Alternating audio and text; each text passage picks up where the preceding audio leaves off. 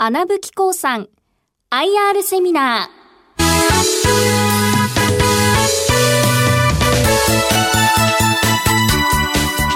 この番組は証券コード8928東証一部上場穴吹興産株式会社の IR 活動の一環としてお送りします。お話は穴吹興産株式会社専務取締役管理本部長富岡哲也さんです。この番組は11月10日に大阪で開催した IR セミナーを収録したものです。穴吹興産 IR プレゼン証券コード8928東証一部上場。穴吹興産株式会社専務取締役管理本部長富岡哲也さんです。大きな拍手でお迎えください。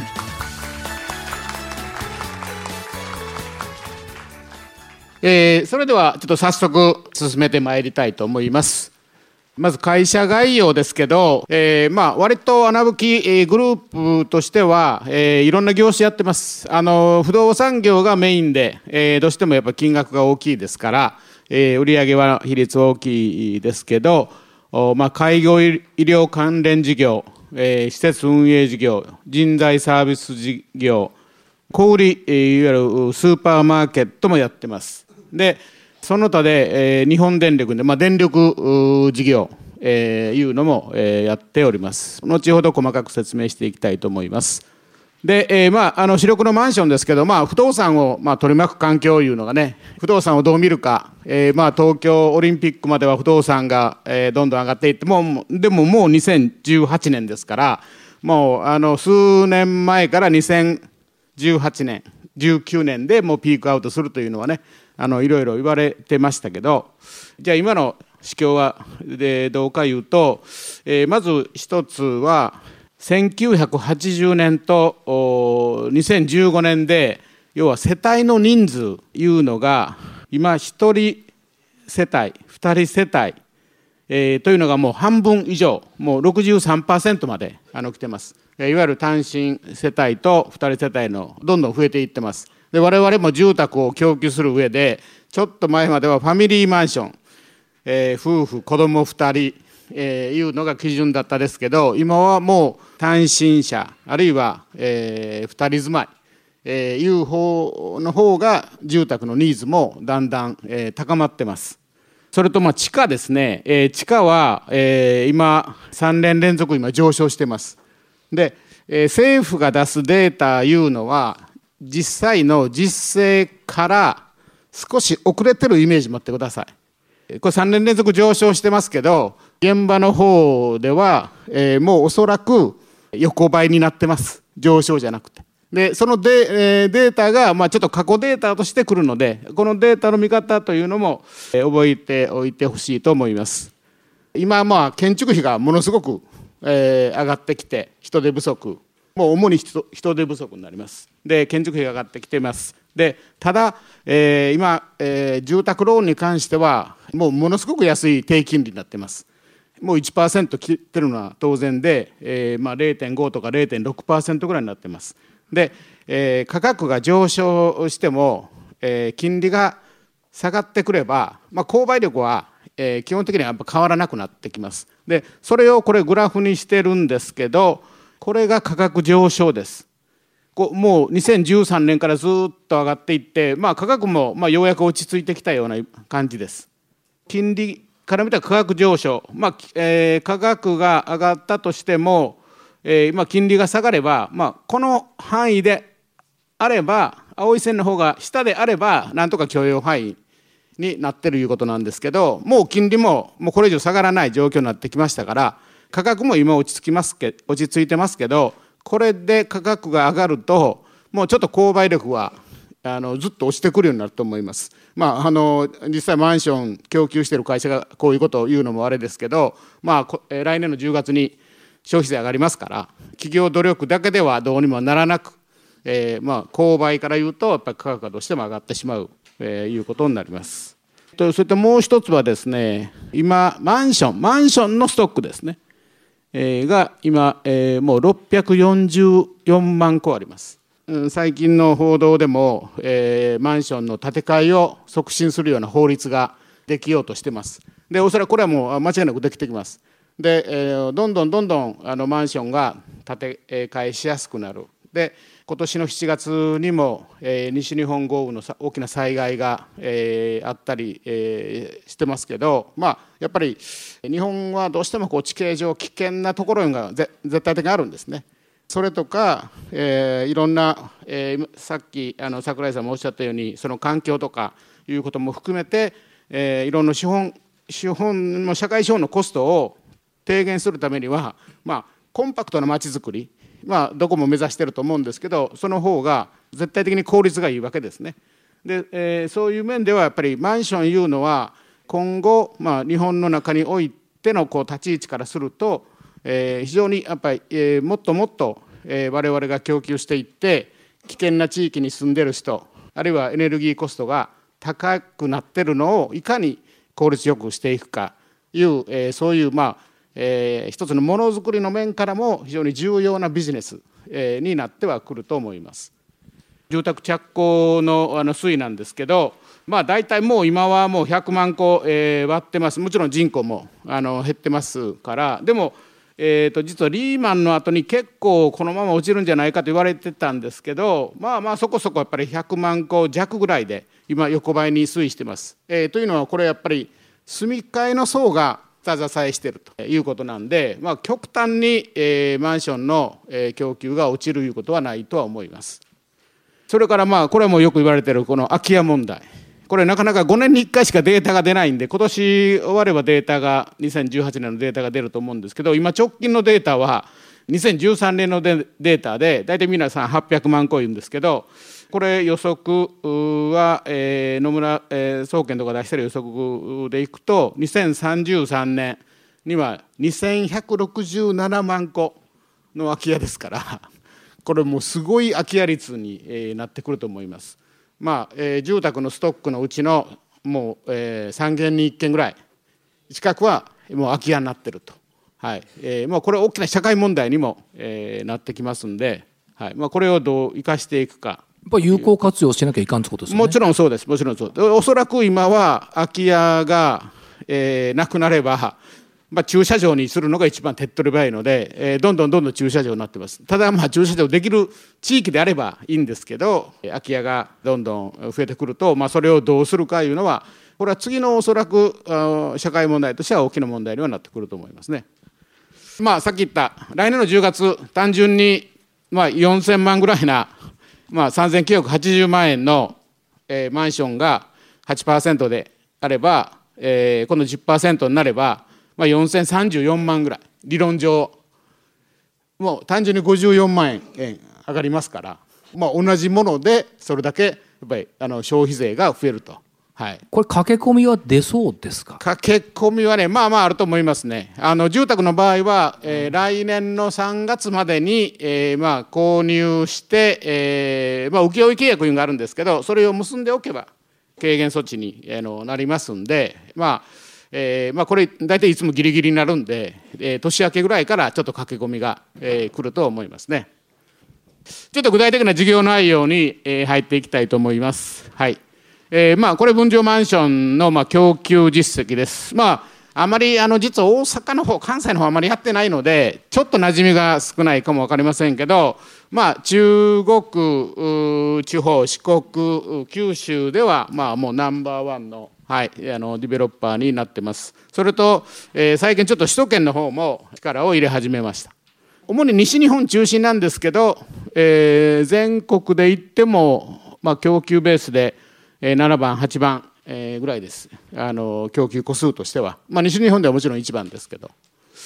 でまあ、これはもうあの大体2000個ぐらいあの当社が分譲マンションは、えー、やってることですね。でそんあの今実は、えー、我々がやってるエリアも東京の方のディベロッパーが結構進出してきてます。でなかなか東京の方は今あの建築費も高いですしまあ、地価も高いということがあって、えー、関東の方で事業ができない。で関東のデベロッパーが地方都市へどんどん来てます。だから我々の領域をあの荒らし始めました。はい。えー、それと、まあ、我々の特徴は、えー、未契約完成在庫いわゆる完成在庫を持たない経営をしてます。マンションの一部屋も、まあ、いわゆるその生鮮食品と一緒でやっぱり賞味期限があると、はい、あのいうことで、えー、やっぱりあ、まあ、竣工する時には基本的にも全部売り切ると、はい。まあ、いうのがあの当社の、えー、コンセプトにあのしてます。これあのいつも感激するんですけど、はい、在庫もう出来上がりはもう在庫ないんですよね。ないですないです。はい。秘訣はどこにあるんですか？ああやっぱりあのもちろん最初にその値段を決めるときにはマーケティングとか、まあ、プレセールス行って、まあ、大体これぐらいの値段で、えー、売れるかどうかいうのを、えー、長い時にはやっぱ3か月4か月ぐらいやって値段を探ります。まあ、それでも出した時にやっぱ売れないとかあるいは特殊な部屋で売れないとかいうこともありますんで、まあ、正直その時はやっぱ価格調整はしますね。まあ、でも、基本はやっぱりあの地域に密着してますから、よく価格もご存知ですし、マーケティングもきっちりやってるから、こうなれるってことですよね。値段が全然外れて、まあ、今、さっき言った都会から来てるディベロッパーさんは、結構高い値段で、最初はこう売れて、で、2投目やるときに、同じような考えであのやると、大体残ったりしてます。完成在庫もないんですけど、まあえー、翌期の、まあ、契約率いうんですかね、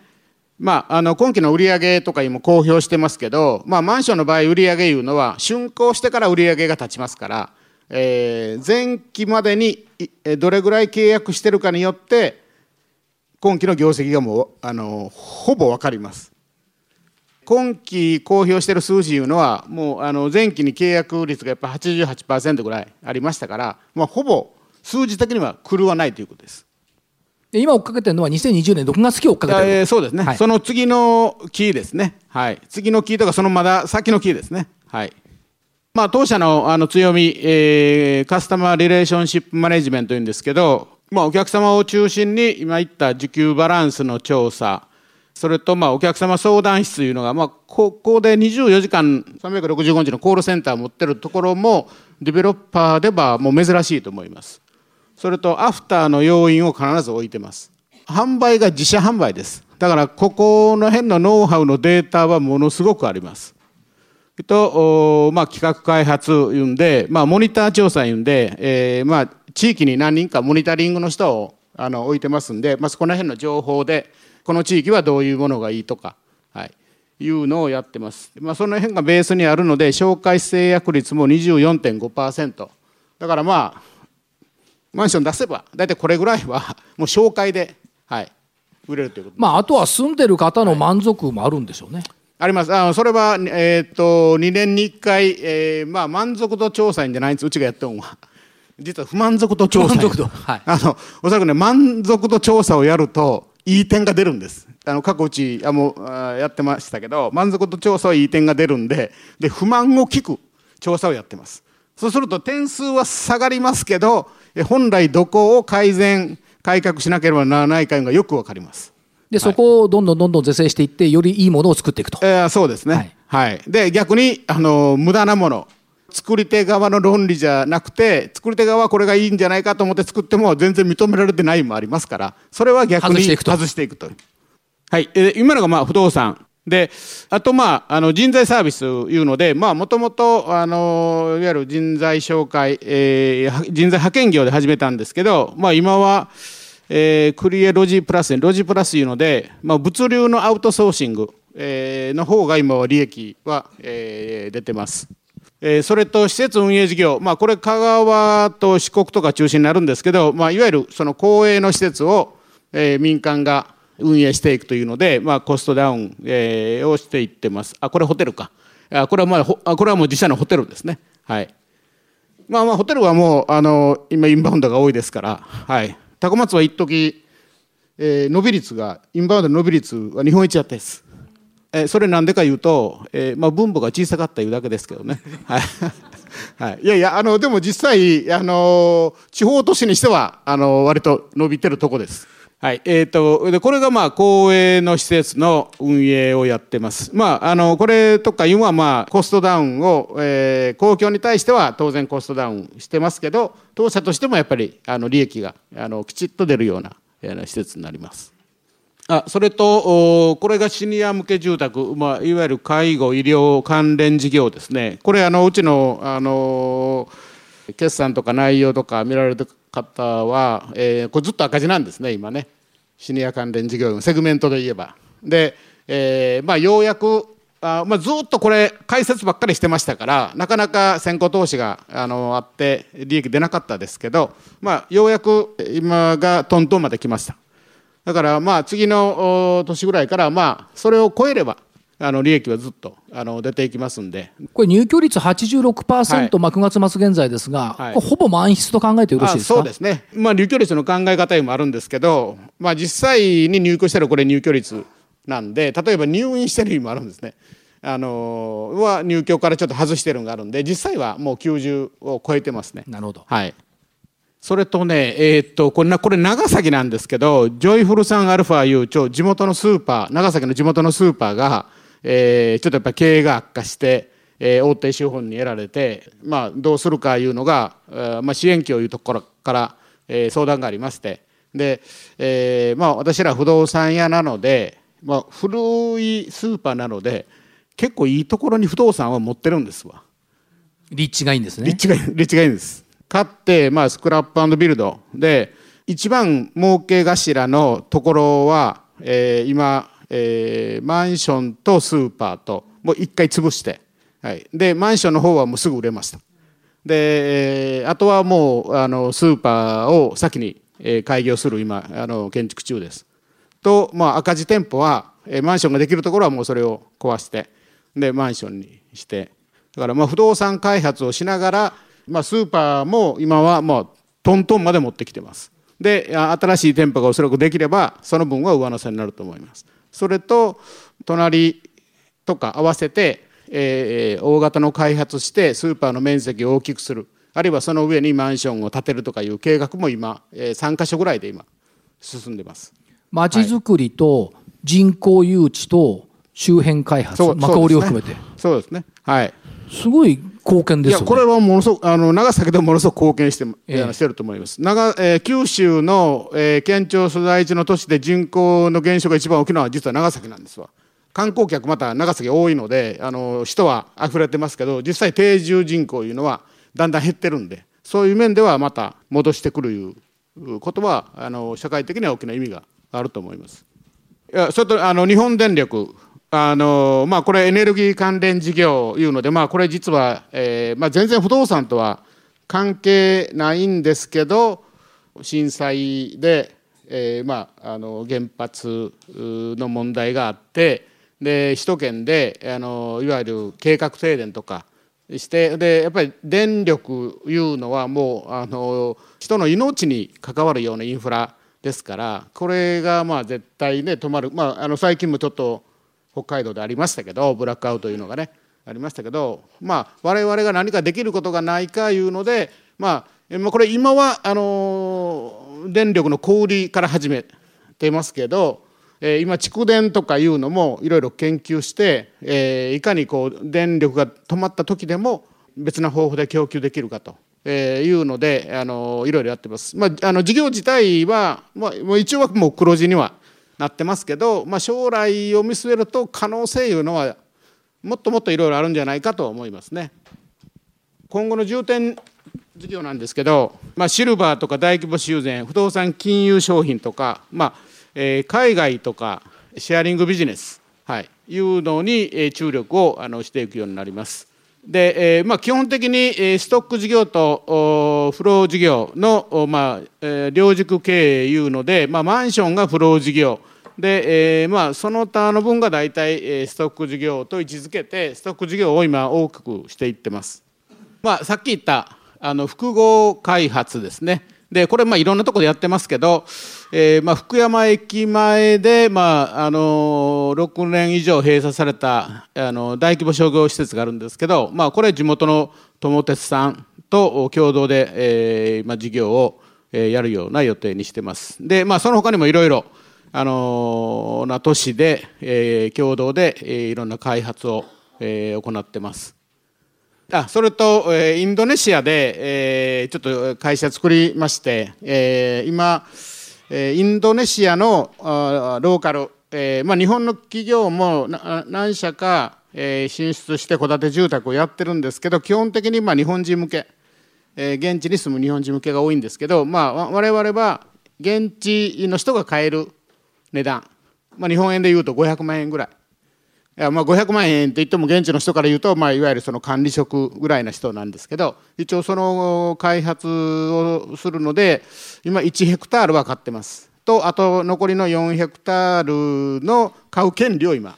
えー所有してますんでまあこれまあ今から来期ぐらいには売り上げとしては上がってくると思います。はい。これやっぱり東南アジア、まあ、インドネシアもそうですけども、はい。東南アジアから日本仕様に対する、はい、そのあ憧れも憧れっていうのはありますよ。ありますよねありますはい。まあそこはちょっとコストとの兼ね合いですね。まあ土地はもちろん安いんですけど、まあどこまで日本酒を入れるか、オーバースペックにならないようにしないと、えー例えばあの断熱材とかいうのはねおそらくいらないと思います。あの現地のわ我々は現地の人に売るので、で現地の人が今どんなとこを住んでるかいうのを考えて、まあその人がもう少し快適に住める。あのようにするのを僕は考えていいと思うんですわ。だから今の住宅と、えー、それこそ30年前、40年前の住宅では全然あの質も違うと思いますね。でもそれはそれなりにやっぱりあのより快適な住まいではあったはずなんでね。いきなりあまり高いとこへあの水準へ行く必要もないと思います。はい。はい、えー、あそれとまあシェアリングビジネスで、まあ、今流行りの民泊とかバイクのあ、まあまあ、自転車ですね、あののシェアリングとか、あのいうのもやってますでこれが一つ不動産の有効活用空き家対策に持っていけないかとで、まあ、民泊をするので今空き家がたくさんありますから、まあ、そのまま使えなく使えることないんですけど、まあ、あのそれを改築したりして、えーいかにその空き家を減らしていくかいうのは、まあ、我々ができるとこじゃないかなと思ってます。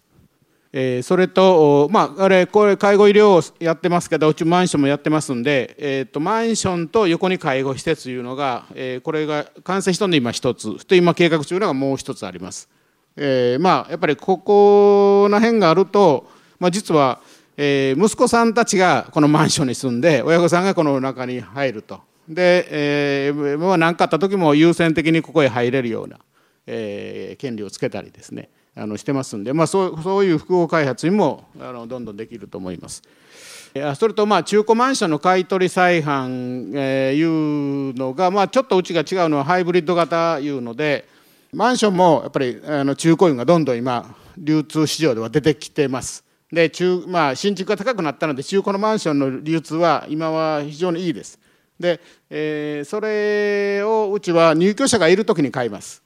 で入居者がいる時に買え買うと、えーすぐリフォームはできないんですけどとりあえず家賃が入ってきますからで家賃で、まあ、利回り収入があってで入居者が出た時に初めてリフォームして今度はあの転売します。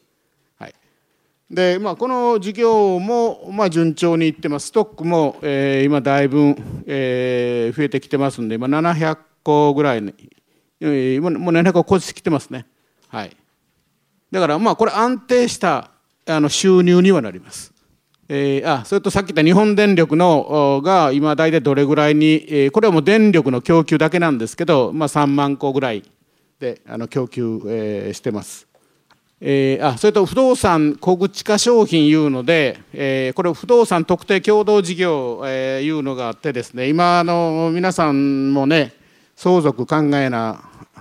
いけないぐらいな年齢になられてると思うんですけど相続税もねあの大変です。でうんあまあの上がってきて大変だと思います。でまあこれはあの、まあ、相続対策にもなります。で、えー普通金融商品ですともうやっぱり時価なんですね。で、えーこれは不動産の所有になります。不動産のまあ共同所有みたいなものですね共有で。ですから、えーまあ、評価自体がえーまあ、小口で、まあ、100万で、えー言ってますけど、まあ、10口単位になりますから、まあ、例えば1000万うん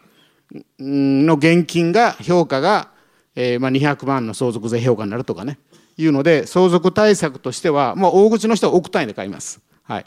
まあ、そういう商品も今作ってやってます。1号物件はもうすぐ売れました、はい、今ちょっと2号物件を今開発してるうん途中です。これ分けるときに便利なんですよね。はいあそうですそうです。一口100万円ずつだから、うちはこっちの部屋とかあっちはないんですよね。あないないです。はいはいまあ評価額も下がってくるし。評価額もあの下がりますし、えー、生前贈与するときも評価額できますから。そうですよね。あとはい。減価償却も取れますからね、取れます。これ不動産ですから、はい。はうことないんですよこの この案件は。都会では結構やってますから。あまりあの表には出してないです実は。はい。多分利回りも悪くないあはずそうですね。なんですよね。我々は地方物件でやってるんで一号物件利回り5.3ですからね。でしょ？もう普通に預金しとくより もう全然いいですから。だね、はい。意外とそ相続と思っていて実は若手の方が投資で買うっていうのが結構あったありするりますありますです。ね実実はあります。はいまああのー M&A と、まあ、あの新規事業いうことで、まああのー長い目で見るとやっぱり国内はやっぱ人口減ってきますから、まあ、事業を拡大するためには、まあ、業種、まあ、できるだけもちろん、あのー相乗効果がある会社をあの MA あのしますけど、まあ、それとやっぱりこう海外で、えーまあ、今、えーっとベトナムにも一応あの拠点を出す予定で、えー今人を送ってますんで、えーまあ、ASEAN 諸国を中心にやっぱり海外での、まあ、事業の可能性も一方では、えー探ってい、えー、ってます。でまあまああの業績はもうあのご覧いただいたらはい分かるはいもう通りやと思います。はい。まあまあこれはまあ CSR なんではい。はい。あまあ CSR で言うとあのえー大相撲の地方場所とかの興行はあの結構あのうちのあグループ会社でやってまして、はい、あの漢字元で、えー先月も大相撲高松場所4000人あの、まあ、地方ではあの大盛況でした。そうですね。はい。はい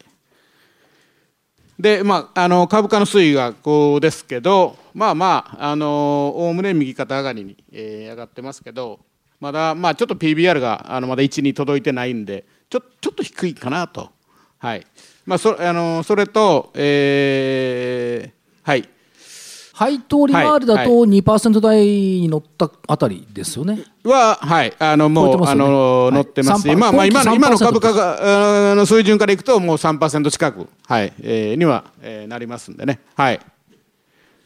まあそれ、えープラス、えー株主優待で、あまあうどん、まあもちろんあの香川県うどんが有名なんですけど、うどんだけではなくて、まあ他のもんもあのチョイスできるようにあのなってますんで、はい。まああのああこのうどんは、えー株主優待のうどんは自社製品です。うちあのうどん屋もしてますから、はい。ありがとうございますありがとうございます。ここまでは、穴吹興産 IR プレゼン、証券コード8928、東証一部上場、穴吹興産株式会社専務取締役管理本部長、富岡哲也さんにお話を伺いました。大きな拍手でお送りください。はい、どうもありがとうございました。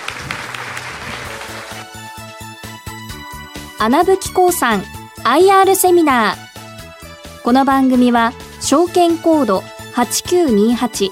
東証一部上場穴吹興産株式会社の IR 活動の一環としてお送りしました。